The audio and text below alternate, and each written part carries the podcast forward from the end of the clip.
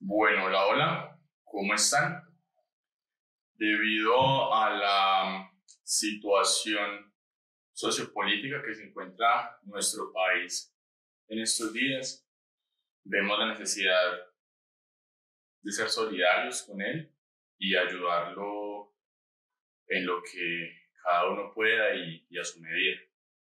En este orden de ideas consideramos una herramienta de vital importancia la de la comunicación asertiva y, digamos, combatir con una de las principales problemáticas que tenemos en el país y es la falsa información y la ignorancia del funcionamiento de nuestro Estado y, qué es lo que genera los problemas que, que nos duelen hoy en día. Por eso hoy traigo a un gran amigo, él se llama Felipe Robledo. Felipe, ¿cómo estás? Bueno, muy buenas noches. Eh, encantado pues de estar acá con todos ustedes y bueno, encantado también de este tipo de espacios que le permiten eh, hacer pedagogía para que podamos entre todos como nación ir construyendo esos espacios de cambio, a ver si de pronto podemos tener ese país con el que tanto soñamos. Bueno, Felipe, vamos a tocar un tema que considero un pilar dentro de esa lucha contra la falsa información y contra las ideas mal fundamentadas que de pronto pueden estar circulando hoy en día en el país. Y quiero empezar con, con la génesis, con lo primero, y es con la Constitución Política del 91, donde precisamente ella nos constituye como un Estado social de derecho y pues en este sentido se busca garantizar la dignidad de todos los ciudadanos y, y garantizar el cumplimiento efectivo de sus derechos. Sin embargo, no solamente desde el 91, sino en toda la historia del país, pues hemos visto que los derechos fundamentales se han visto vulnerados y la pregunta sería, ¿estamos entonces cumpliendo con esa labor constitucional por parte del Estado? O por qué no se está cumpliendo? A ver, esa pregunta es muy compleja porque nos remonta a un escenario aún más complejo y es la realidad. La razón principal por la que, a pesar de tener un Estado social de derecho, las causas de transformación terminen estando igual o incluso peor en algunos casos, eh, no es un hecho dado al azar. Acá tenemos que tener en cuenta que el Estado es básicamente una estructura, no es eh, buena ni mala, es una estructura como lo es un carro. En ese orden de ideas, eh, si usted el carro lo coge para atropellar personas, pues obviamente la estructura está ocasionando un daño. Si lo utiliza para transportarse, pues estará cumpliendo una función. En ese orden de ideas, eh, tenemos que entrar a mirar quiénes han estado gobernando durante este tiempo esa estructura llamada Estado Social de Derecho, que al ser Estado Social de Derecho y implica y trae consigo toda una cantidad de herramientas que están pensadas para intervenir en los sectores menos favorecidos, dando, otorgando lo que se llaman acciones afirmativas, que son básicamente oportunidades eh, para que al, al corto, mediano y largo plazo se empiecen a generar las transformaciones sociales donde haya equidad o justicia social. Entonces es así como tenemos, por ejemplo, que para entrar a las universidades públicas, eh, sectores como por ejemplo la población indígena, afrodescendiente, tienen unas, eh, eh, unas oportunidades que se debaten precisamente entre ellos como comunidad. Lo mismo en el Congreso, también tienen unas curules, unos escaños. Esas son formas en las que se busca precisamente entrar a buscar esa paridad y esa justicia social. Pero ¿qué ha pasado? Quienes han gobernado no han tenido esa visión de país. Es una visión en la que, por ejemplo, los eh, indígenas del Cauca llaman a su presidente para hacer una mesa de diálogo y él no va al Cauca. Es, eh, por ejemplo, unos gobiernos que eh, no han llegado ni con servicios públicos, ni con acueducto, ni alcantarillado, ni carreteras, ni educación, nada, absolutamente nada de lo que requiere un Estado para entrar a buscar esa, esa inclusión social, pero aún así sí llega con eh, otros elementos como el glifosato, etcétera, etcétera. Entonces, todo este tipo de situaciones llevan a que, por ejemplo, los guayú al día de hoy, eh, tenemos imágenes dolorosas de ver indígenas guayú comiendo basura en la Guajira. ¿Sí? O, por ejemplo, tenemos otras imágenes como indígenas asesinados en el Cauca, etcétera, etcétera, etcétera. Todo esto es no solamente violencia física, que es dolorosa, sino violencia estructural, unas estructuras que claramente favorecen a unos sectores y desfavorecen a otros. La educación en la ruralidad, por ejemplo, no tiene ni punto de comparación con la educación en una ciudad como Bogotá, Distrito Capital, así sea la misma educación eh, pública.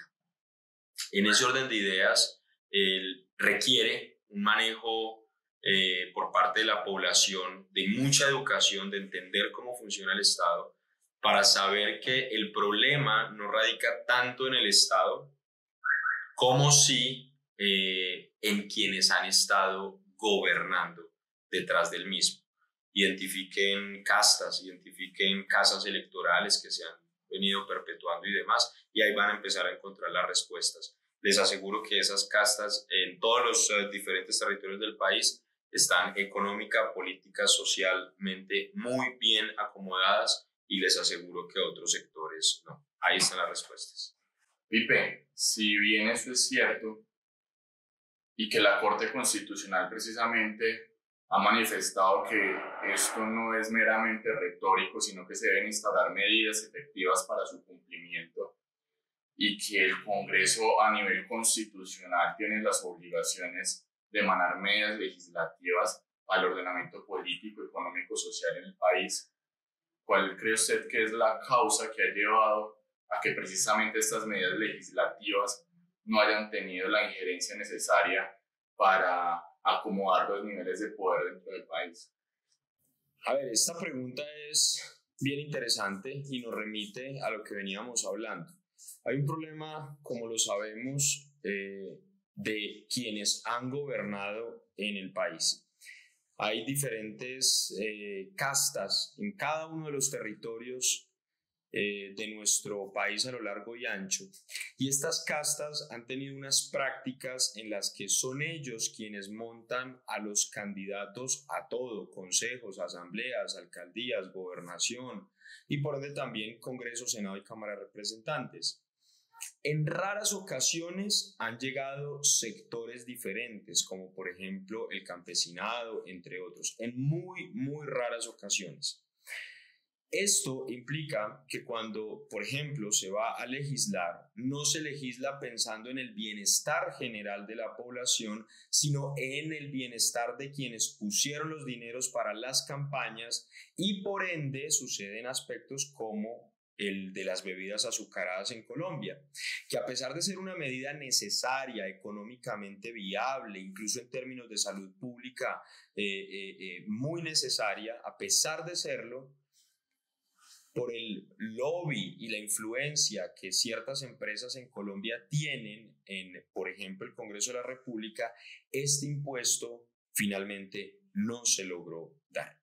Entonces, el problema incluso iría más allá en términos de, y si nos atrevemos a pensar un Congreso más robusto, pero en el que le demos visibilidad a sectores que no suelen participar. Y si nos atrevemos a darle más escaños a sectores que han sido históricamente invisibilizados, como el campesinado, darle, por ejemplo, más curules a la población indígena, que, ojo, entre ellos hay muchísimas diferencias en no solamente las lenguas, sino también en cómo perciben la realidad, su cosmogonía, por ejemplo. O, por ejemplo, más escaños también a la población afro, mujeres, pymes.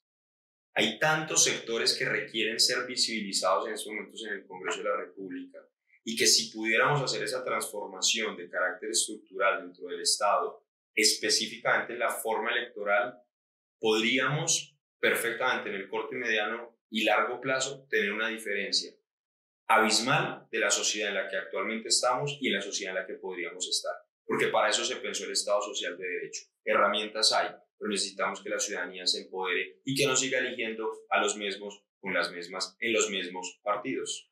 Así es, Felipe, pues tenemos que buscar la visibilización de todas aquellas poblaciones y grupos de valor que pueden aportarle al país y que en este momento están viendo de pronto entorpecido su proceso social a nivel nacional.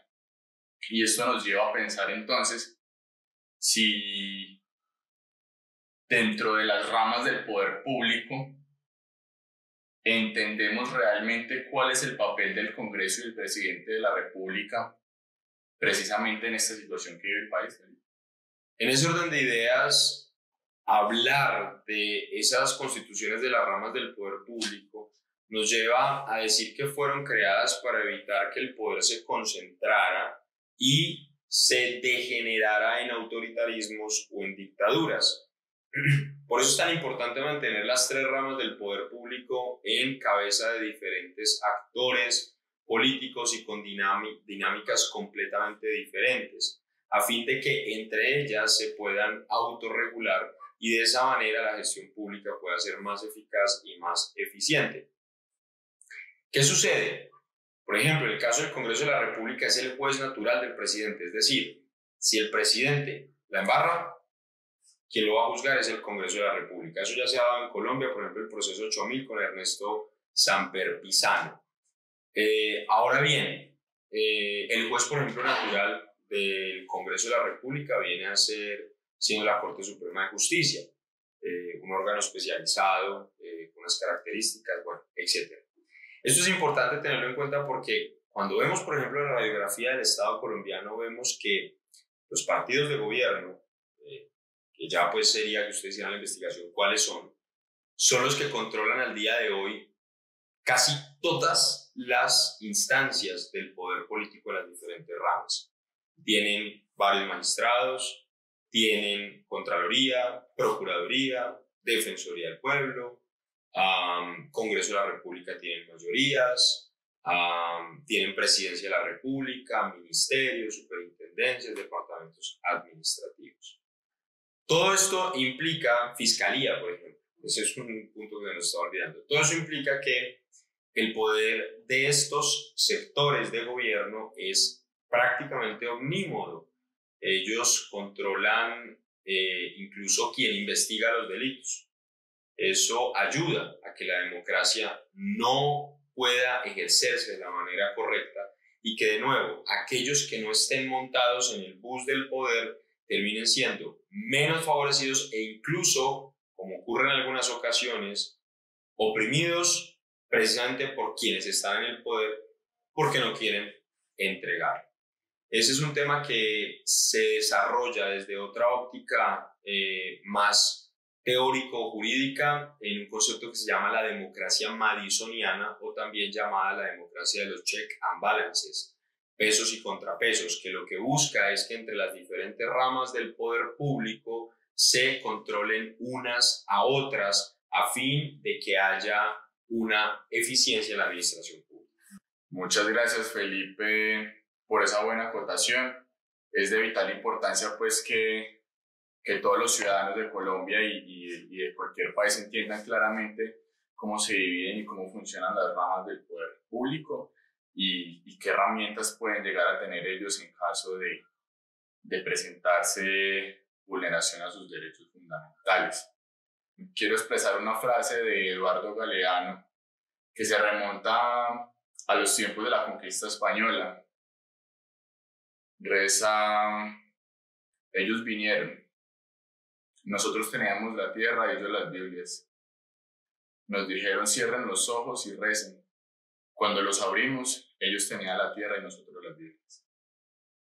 Felipe, ¿cree usted que esta frase puede representar la realidad del pueblo colombiano en estos tiempos?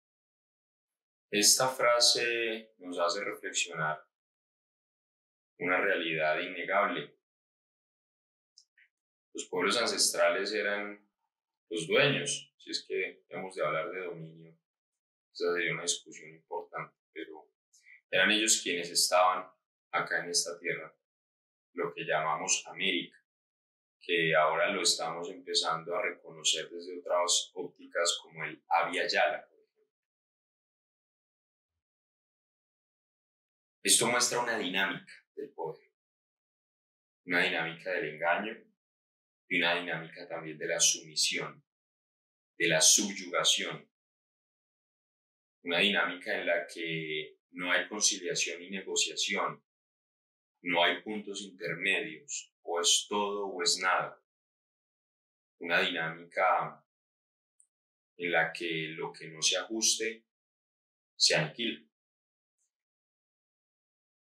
Hoy tenemos pueblos indígenas cristianizados, eso es una realidad, independientemente de la discusión que ello amerite, es muestra de la pérdida de su tradición y de su cultura. Y también tenemos otras dinámicas que se repiten ya no propiamente con población indígena, pero sí, por ejemplo, con el campesinado.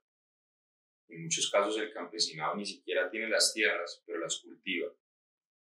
Y llegan las multinacionales hablándoles de proyectos sociales y al final las multinacionales se quedan con la tierra y ellos se quedan sin sociedad. Se les acaba su territorio.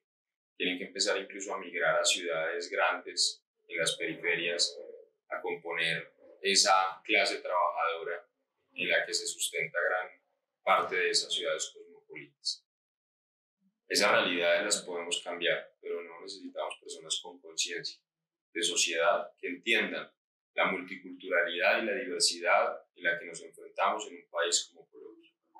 Bueno, Felipe, creo que esto será de gran ayuda pues, para todos aquellos que puedan ver este video, aquellos que lo puedan compartir, para que podamos empezar a hacer una ola de información asertiva y empecemos a conocer cómo funciona nuestro país, cuál es su estructura y poco a poco empezar a tomar mejores decisiones para llevar el país hacia un futuro mucho mejor. Muchas gracias por la invitación, muchas gracias por venir, por su tiempo.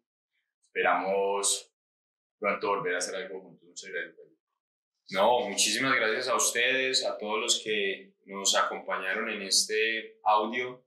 Es muy importante este tipo de escenarios para ir concertando lo que necesitamos hacer como colombianos, esperando que nuestro país, como les digo, pueda ser ese país que tanto soñamos. Muchas gracias, Julián.